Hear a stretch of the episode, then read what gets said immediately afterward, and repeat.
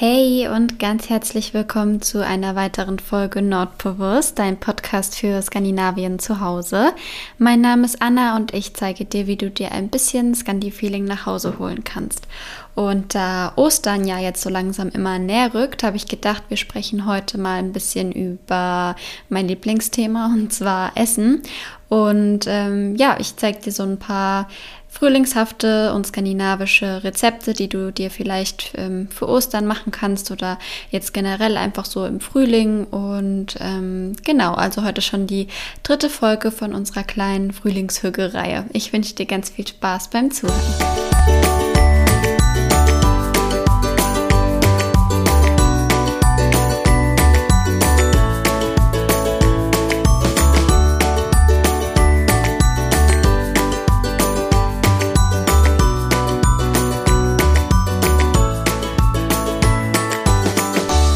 Wir können direkt mit einer sehr, sehr tollen Sache starten. Und zwar mit Waffeln. Ich weiß nicht, ob du auch so gerne Waffeln isst wie ich, aber ich äh, liebe Waffeln. Ich könnte jeden Tag Waffeln essen und auch in allen möglichen ähm, Variationen und Geschmacksrichtungen.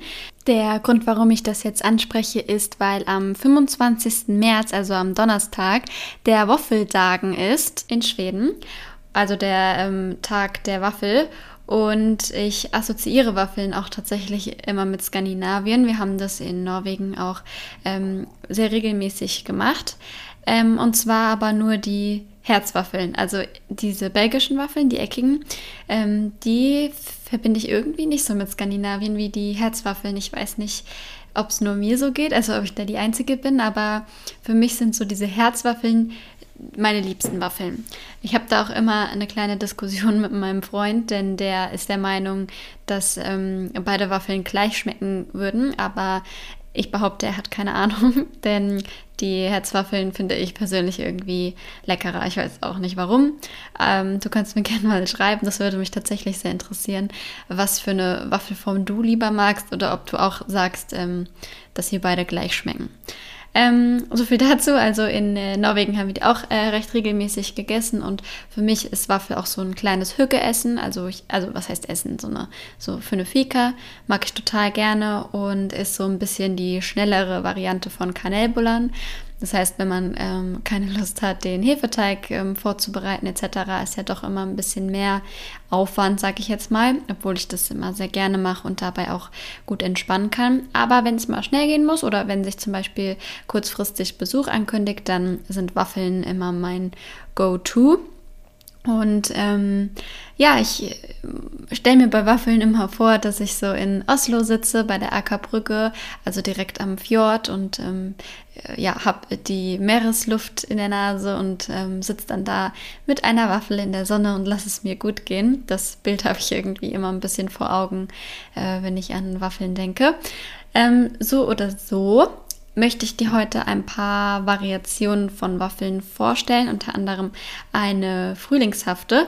Bei der normalen Waffel, also die, die ganz normale Standardwaffel, die ist in Schweden ähm, übrigens ohne Zucker, also deutlich weniger süß als wir sie hier essen. Das äh, liegt aber nicht daran, dass sie irgendwie gesünder sein wollen oder ähm, ich weiß nicht, es nicht so gern süß mögen, äh, sondern einfach daran, dass die Toppings, die sie verwenden, schon so süß sind, dass es ähm, nicht notwendig ist, den Teig auch noch sonderlich zu süßen.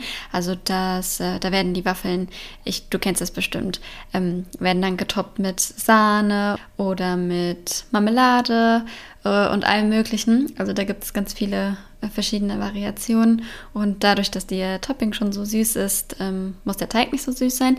Ich hingegen muss ehrlich gestehen, dass ich das lieber mag, wenn der Teig süß ist. Deswegen mache ich, also ich süße meinen Teig immer ähm, und mag auch diese deftigen Toppings. Ich will nicht sagen, ich mag sie nicht. Ich ähm, mag es natürlich auch sehr gerne, aber wenn ich mir Waffeln mache, dann greife ich tatsächlich doch eher zu Puderzucker und oder Zimt und Zucker und deswegen ähm, müssen muss mein Waffelteig ein bisschen süßer sein. Ähm, was du immer machen kannst, finde ich, um so ein bisschen Scandi-Touch mit reinzubringen, ist ähm, Kardamom ein bisschen mit reinmachen. Falls du das Gewürz magst, das ist ja auch in den ähm, skandinavischen Zimtschnecken mit drin. Äh, das ist übrigens so der Hauptunterschied zwischen den deutschen Zimtschnecken und den skandinavischen Kanelbulla.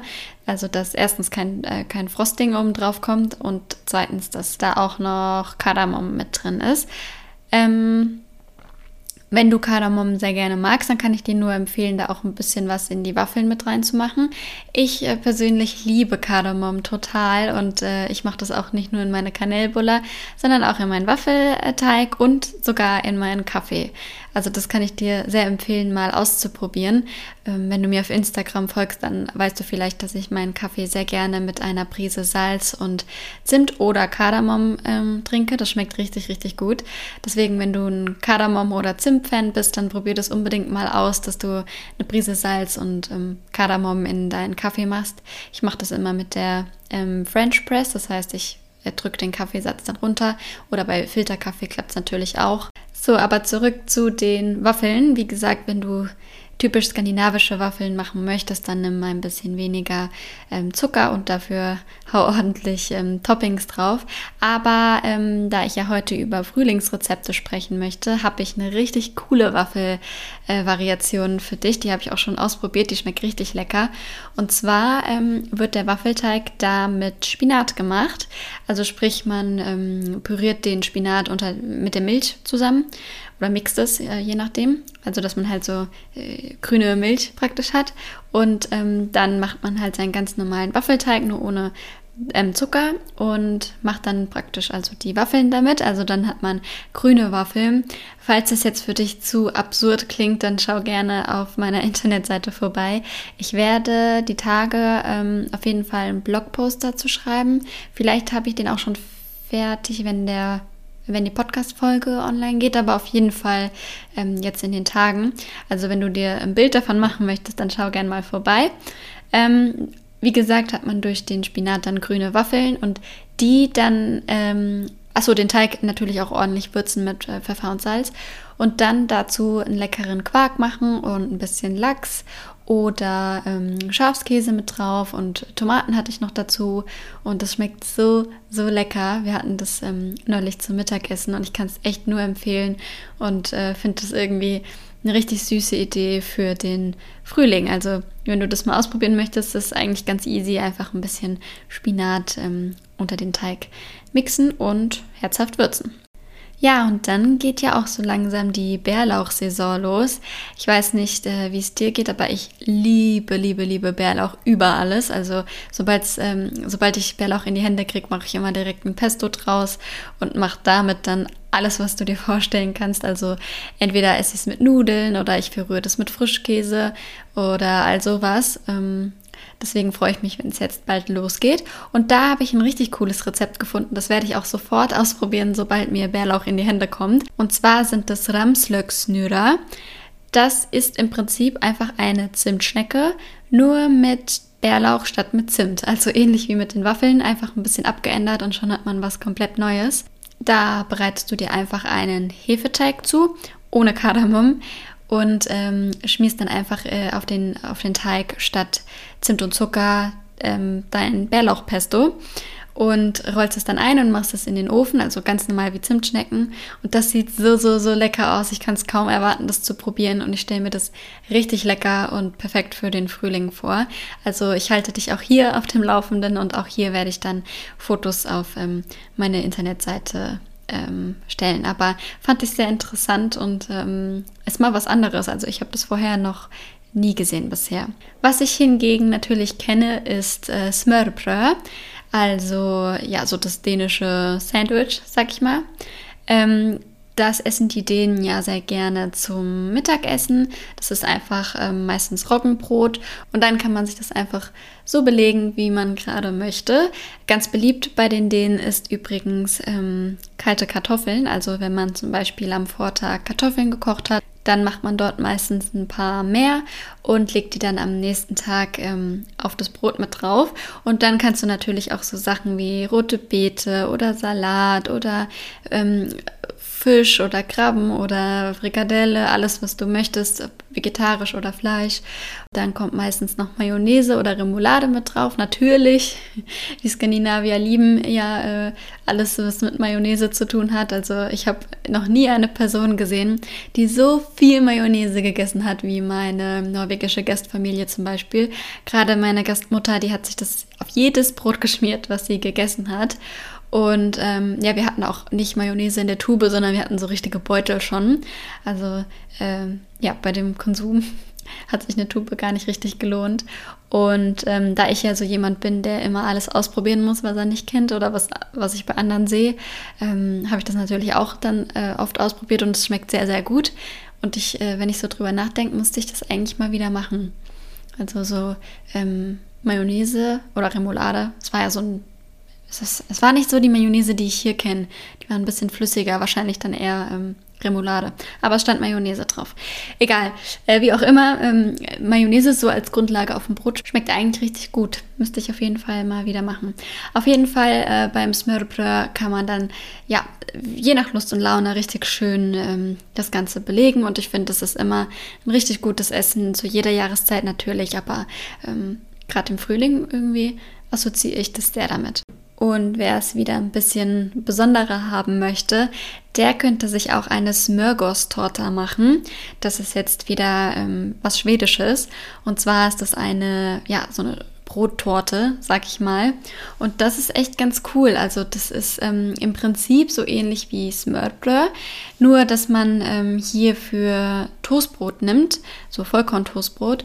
Und das ähm, macht man dann in eine runde Form. Also entweder man macht viele kleine, dann kannst du zum Beispiel mit einem Glas ähm, dir so einen Toastbrotring ausstechen oder du nimmst eine kleine Kuchenbackform und ähm, drückst da das Toastbrot unten dran. Und dann macht man das nämlich so, dass man also unten das Toastbrot hat. Dann macht man eine, eine Aufstrich nach Wahl. Zum Beispiel, wenn man sich schon Bärlauchpesto gemacht hat, und den mit ein bisschen Frischkäse vermengt, dann hat man Toastbrot, dann kann man den Frischkäse drauf schmieren, dann wieder eine Scheibe von dem Toastbrot, dann eine andere Creme und dann wieder eine Scheibe von dem Toastbrot und ähm, ganz einmal komplett außenrum, also oben drauf und an den Seiten kommt dann äh, ja so eine Frischkäse-Creme mit ähm, Naturjoghurt einmal drumherum, also dass es praktisch echt aussieht wie äh, Fondant. Also dass man so wie so eine Torte hat. Und das kann man dann noch äh, dekorieren mit ähm, äh, Schnittlauch oder Radieschen oder so. Ich habe hier gerade so ein Bild, da wurde der Schnittlauch als Stängel genommen und die Radieschen dann als Blüte oben. Also da kann man richtig seiner Kreativ Kreativität freien Lauf lassen. Ich packe dir den Link mal in die Show Notes, dann kannst du dir selbst ein Bild davon machen. Aber so eine Smörgås-Torte äh, ist auf jeden Fall ein Hingucker. Das heißt, falls du irgendwie Gäste bei dir eingeladen hast über Ostern, dann äh, finde ich das sehr, sehr cool, das ähm, den Gästen anzubieten. Also wenn man Gäste zu Hause hat, dann ist das auf jeden Fall schon mal eine gute Idee, denn äh, ja, ist sowas Besonderes zu Ostern. Dann habe ich mir noch ein paar Rezepte rausgesucht von schwedischen Bloggerinnen, ähm, die ich dir jetzt auch noch kurz ja, vorstellen möchte. Zum einen ganz basic ähm, ein Thunfisch, eine Thunfischcreme. Die habe ich von einer schwedischen Bloggerin namens Kinza. Sie ist ganz, ganz bekannt. Ich weiß nicht, vielleicht kennst du sie sogar. Ich glaube, sie hat den größten Modeblog in Skandinavien. Sie hatte zum Beispiel auch mal einen Podcast, ähm, den habe ich rauf und runter und schon mehrfach alle Folgen gehört. Leider ähm, ist er schon abgesetzt, aber zu der Zeit, wo sie schwanger war, hatte sie einen Podcast, da ging es um ähm, äh, Schwangerschaft und Kleinkind und Baby und so. Also falls dich das interessiert und du gerne Schwedisch lernen möchtest, dann kann ich dir den Podcast sehr empfehlen, weil man ähm, die Stimmen sehr gut versteht. Also ihr, ihr Schwedisch ist sehr klar. Das äh, ist perfekt, um Schwedisch zu lernen. Ähm, falls es dich interessiert, ich packe es gerne in die Show Notes. Aber ich wollte ja jetzt auf die Thunfischcreme eingehen. Ähm, und zwar, die ist recht einfach, aber dafür umso leckerer. Ich mache mir die echt jedes Jahr. Dafür brauchst du nämlich einfach nur einen Thunfisch, äh, also den aus der Dose. Ich nehme immer den in Wasser eingelegt und dazu eine halbe rote Zwiebel. Natürlich Mayonnaise. Ein bisschen Creme fraiche und zum Würzen ähm, Paprika und Chili-Pulver. Und das mischt man dann einfach zusammen, packt es in den Kühlschrank und kann sich das dann immer auf eine Scheibe ähm, dunkles Brot legen und dazu noch eine Tomate drauf, ein bisschen Salz und es schmeckt so lecker. Ich liebe das.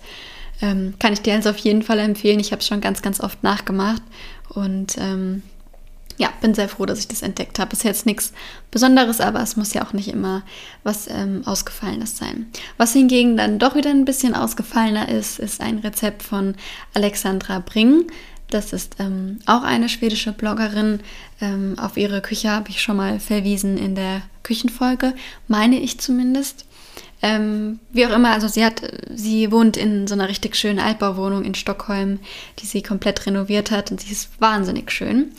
Ähm, und sie hat ein Rezept auf ihrem Blog für Grünkohlsalat, also einen Grünkohlsalat. Und der sieht sehr, sehr interessant aus. Also den muss ich unbedingt mal ausprobieren und sie schwärmt auch total davon. Ähm, und da ist nämlich drin, also Grünkohl natürlich, dann äh, Mandeln, Rosinen, Apfel, äh, Preiselbeeren und das Dressing besteht dann aus natürlich, natürlich Mayonnaise äh, Zwiebeln, Zitrone, Balsamico, Wasser, Salz und Pfeffer. Ähm, ich verlinke es dir auf jeden Fall, dann kannst du dir da mal ein Bild von machen. Sieht sehr, sehr interessant aus und werde ich auf jeden Fall auch mal ausprobieren. Ja, das waren schon alle Rezepte, die ich dir vorstellen wollte. Vielleicht war ja das eine oder andere für dich dabei. Ähm, wie gesagt, schau gerne auf meiner Internetseite vorbei. Ähm, dann zeige ich dir wie ich die grünen Waffeln gemacht habe und wie die aussehen. Und du kannst auch gerne auf meinem Instagram-Kanal vorbeischauen. Da zeige ich auch immer die eine oder andere skandinavische Sache. Und ja, wenn dir der Podcast gefallen hat, dann würde ich mich sehr über eine positive Bewertung von dir freuen. Das macht mich immer sehr, sehr glücklich und motiviert zum Weitermachen. Und ansonsten wünsche ich dir jetzt einen richtig schönen Tag, Mittag, Abend oder Nacht, je nachdem, wann du die Folge hörst. Ich hoffe, du bist gesund und lässt es dir gut gehen und ich freue mich dann schon auf die nächste Woche, wenn wir uns wieder hören. Und genau, bis dahin, lass es dir gut gehen, hab eine schöne Zeit, hade bra und bis zum nächsten Mal. Tschüss.